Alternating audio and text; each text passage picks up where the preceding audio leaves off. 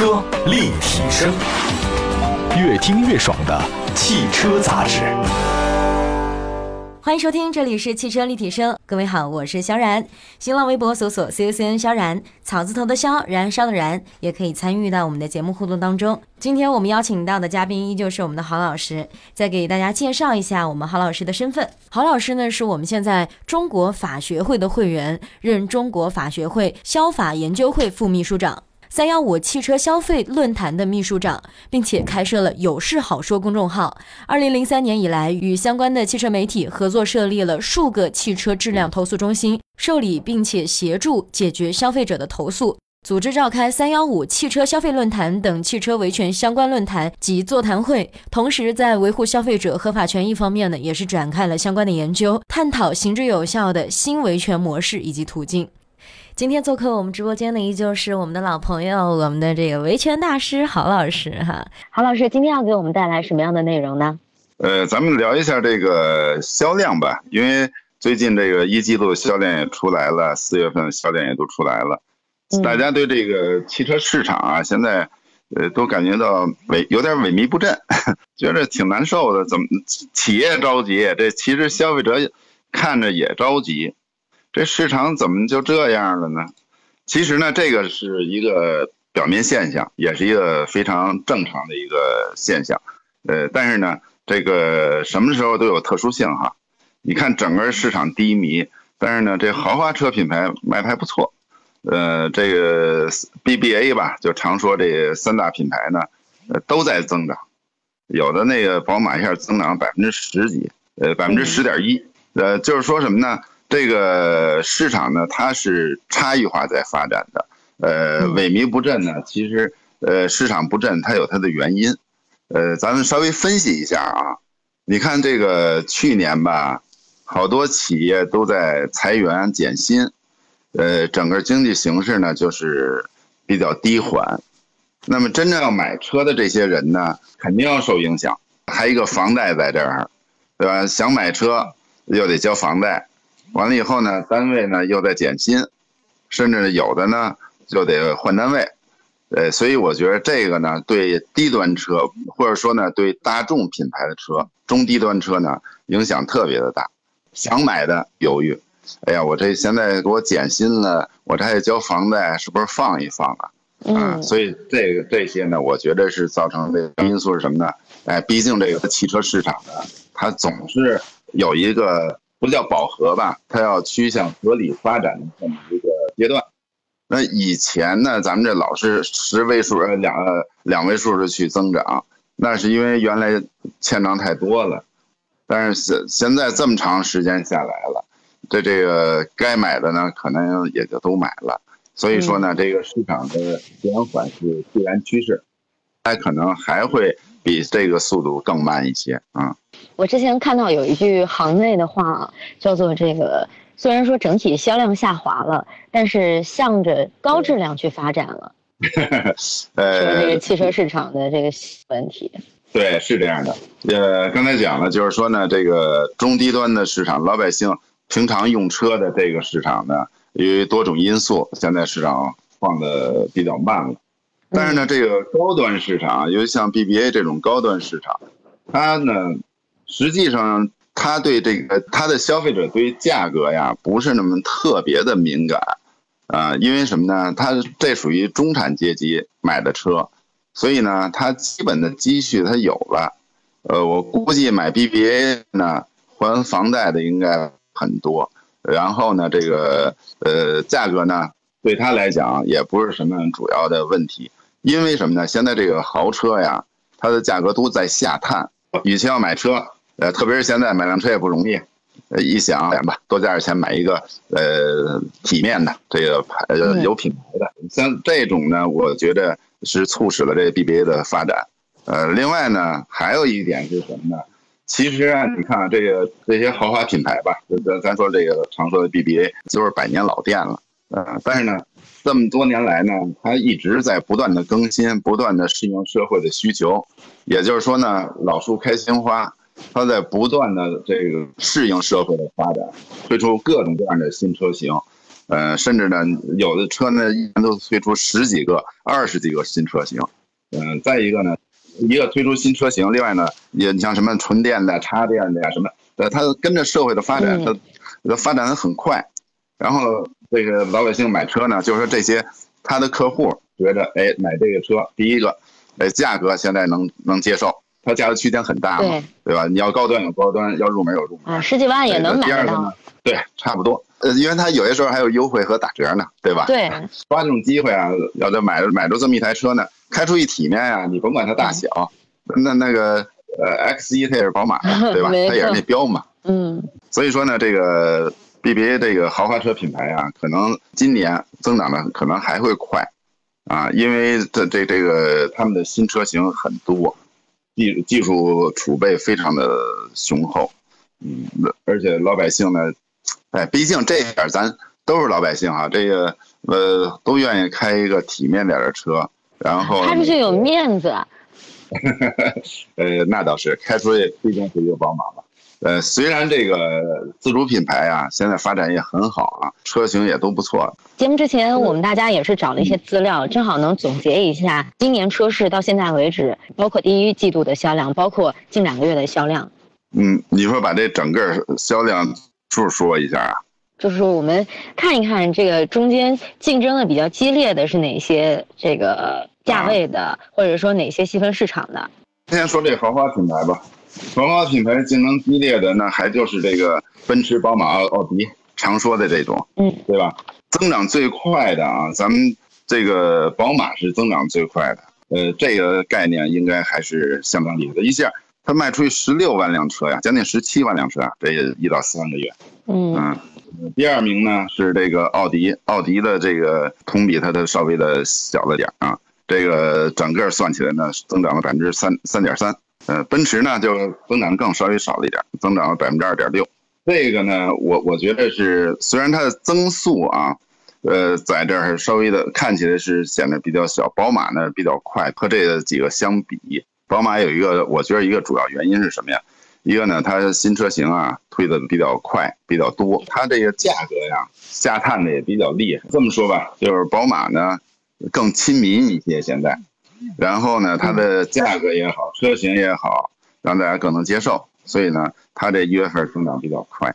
要要说这个奥迪的增长呢，呃，三点三稍微的少了一些。但，奥迪呢，我觉得。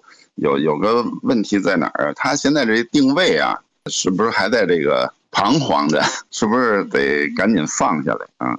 真正的做的更亲民一些。奔驰这个呢，现在怎么说呢？就是说奔驰的发展呢，看走势，这个下半年的走势，现在主要还是得看它的车型的推出，还有一个这个车价，看车价能能怎么更亲民一些。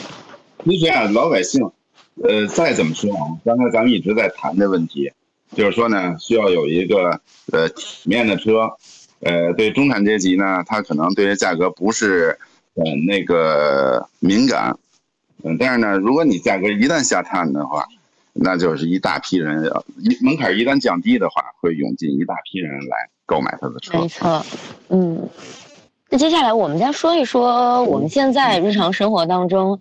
这个大家比较关注的这个 SUV 市场吧，SUV 市场咱还得说有个品品牌，我觉得可以聊一聊啊，就路虎这个车吧，大家可能对它印象特深刻，因为他三天两头出事儿，这个 三天两头出事儿，呃，是这样啊，这这个哎，你说这出事儿倒倒倒也是个事儿，呃，它那这个下降的比较快，今年一到三月份销售啊。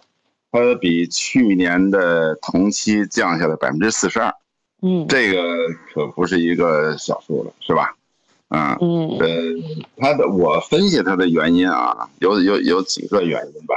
用中国，然后呢发展的特别的快，呃，这只只不过发展快了以后呢，嗯，有有一些问题了，就是网络的这个营销网络的服务，还有这个品牌的维护。呃，这方面可能是，呃，存在一些问题。它关键的问题，我觉得还是一个品质量的控制，这是一个关键啊。它虽然啊，你说这个呃召回对汽车企业来讲呢，是一个可以说是常态了。嗯，但是如果说要是老召回呢，恐怕这影响也不好。嗯，因为它这个那个市场啊，现在除了这个 BBA 以外啊，呃，这个跟他在争夺这个市场吧。嗯，除此以外，你看后边这个二线的啊，雷克萨斯呀、沃尔沃呀、凯迪拉克啊，也在抢这个市场。还一个问题，我觉得啊，它在定价策略上啊，我我觉得可能需要调整一下。因为现在你要是到店去买这个路虎的时候啊，它有的店都推出了七七折了。那这七七折这价格虽然是很低了，呃，但是作为消费者呢，他一个心态买涨不买降。嗯，你越降价呢，他越不买，越不买呢越着急，一着急呢还得降价，又降价，就是一个恶性的循环。这恶性循环了，所以我觉得，呃，这这样也不好，因为什么呢？这价格不是越低越好啊，这都是有底线的嘛。咱不是说什么都得有底线啊，你这个价格降太低了，它成本利润没有保证的话，怎么去发展呀？怎么保证它的质量？所以我觉得，对于对于这个路虎来讲啊，最好是能够赶紧推出新车型，然后呢重新定价，因为它现在这呃定一个稍微合理一点价格，呃，因为你现在老这么降价，你再涨是不可能啊，嗯，所以僵持在这儿，所以我也是看了最近有报道说他要推出新的车型了，我们还是拭目以待，看他后面到底会有什么样的一个动作。当然，我去年年底的时候看到一个关于路虎的这个就是信赖度的测试，就是给很多的消费者去发这个测试表格，里面有各种高端品牌去测试大家对某一个品牌的信赖程度。路虎排名是非常往后的，也就是说现在它在大家的这个心目当中。不管是口碑也好，还是在心里面的这这个地位也好，都在不断的下降。如果他这个时候再不出现什么动作的话，其实大家就已经开始把他以以一个叫什么伪名牌这样的一个 这这这样的一个词去标榜了。因为名牌不仅仅是说车，还有这个品牌值得大家去相信，更多的是你的一些行车在路上不会发生问题，还有就是售后服务，它这两项做的现在都让我们感觉到不是很靠谱。路虎这个品牌现在就是因为它的这个口碑越来越差了，然后它一定要及时去做一些这个弥补，或者是说战略上面的调整。对，我觉得要说伪名牌呢，这一点儿不是特别的合适。路虎这个品牌呢，毕竟还算是一个名牌，而且很多人还是追求它的。呃，我觉得叫它伪名牌呢，有点不大公平，嗯，因为它还毕竟是人家追求过它。但是呢，不管你是什么名牌也好，你不进则退，那么你就要不断的推陈出新，而且呢，要随时发现自己解存在的问题，解决存在的问题，你才能够往前发展。嗯，每个品牌都在都有一个发展过程，但是呢，这现在对路虎来讲是一个考验它的一个阶段，呃，特别特别关键的一个时期，我觉得是这样啊。我们再来说说这个 SUV 领域吧，因为 SUV 现在越来越多的人会去选择 SUV。根据之前的这个销量数据，我们也能看到，无论是说这个排名再靠前的，都有可能一下被后面的其他车型甩到后面，也有可能会被这个新的车型更新换代。我们来看看今年上半年以来到目前为止，这个大家还是比较欢迎的一些车型到底有哪些？明星吧，我觉得这个比较受欢迎的还是咱们的这个长城的 H 六。嗯，在这一点呢，我觉得大家应该能够公认这一点啊。这个一个呢，销量在持续上升，呃，再一个呢，它也在不断的从这个覆盖领域吧。原来呢，可能是三四线城市，后来就二一二二三线、一二线，就我觉得它是一个全覆盖的车型，好像是一般人都喜欢。我我可以给大家样子长得也还不错，然后开出去吧，也空间啊各方面感觉也还不错，就就没什么可挑剔的，价格也合适。这点呢是特别重要，是什么呢？价格合适。对，嗯，一个呢，人家这个真是，呃，人不叫高富帅哈，这个确实挺帅。我同学呢是这个很早以前的三十多年前吧，就开那个凯迪拉克，然后呢，现在不是退休了吗？那天他说我买一辆新车，我说什么车呀？他说你看棒着呢。结果一看是 H 六，凯迪拉克和 H 六这差距也忒大了吧？这个品牌下降了。是啊，哎，他说咱这岁数了，因为退休了嘛，咱这岁数，这这个这这什么品牌不品牌的，咱也都风光过了。呃，他给我讲的他的好在哪儿呢？一个就是刚才说的空间大，呃，外形也还挺漂亮。嗯，再一个呢，该有的配置都有了。就是说，换句话讲吧，你其他的车没有的配置，它都给你配上了。这就是自主品牌的一个大的优势。我我觉得确实是啊，这个我估计好像所有的自主品牌啊，做的好的自主品牌，呃，它的优势就是价格低、配置全。对，我我我觉得这是它一个过人之处。哎，还有一个，现在，嗯，咱就这么说吧，泛泛的讲，就是说长城汽车呢，它这个确实发展的很快，而且它的质量和服务提升的也很快。我觉得这里边有一点，我原来去过，很早以前我去过长城汽车厂，那得有快十年了吧，将近。哎，他那个那个时候，就是在工厂里头军事化管理。在在院里头走着，两个人一定得成排，呃，三人成五，真的吃饭的时候也这样。你就走在那儿也也，走在厂区里边也是，只要三个人就得排好队，啊，这个呢，一一种企业文化的那种感觉。呃，对，一开始可能大家都不习惯，说这这这太那什么啊，但是呢，现在回想起来啊，呃，我觉得还是特别好，因为它是嗯，让人呢有一个规矩感。人得有规矩，对吧？你这平常训练你有规矩了，然后你对对对这个生产流程啊，对于这个生产工艺啊，你都会按规矩去办。其实这是一种习惯。对，习惯成自然嘛。嗯，你你比如说，为什么现在咱们这个要有学军啊，对吧？学生要有学军，主要还是要军训，就培养一种态度。培养一种态度，尤其你像军队啊。其实你看军队呢，他搞队列训练也好，内务呃整理也好，他培养的一种思维方式，呃是一种模式，这一点呢养成习惯了就好了。所以对于长城汽车呢，它能够产品质量这么快的发展，这个车型这么多，质量呢又又是比较过关，我觉得和它的这管理是有着直接的关系。对对这个企业，我觉得将来潜力还是非常非常大的。我们光看长城的这个产品矩阵，就能感觉到，无论是从这个比较中低端的车型，还是到现在的这个豪华品牌长城的魏，我们都能看到它的一些努力，还有更新换代的一个速度。当然，刚刚老师也是说了，它其中其实是有很多的态度在当中的，无论是坐车的这种匠心，还是做事的这种严谨。都是长城一直以来培养的一个态度。当然，长城今天没有充钱哈。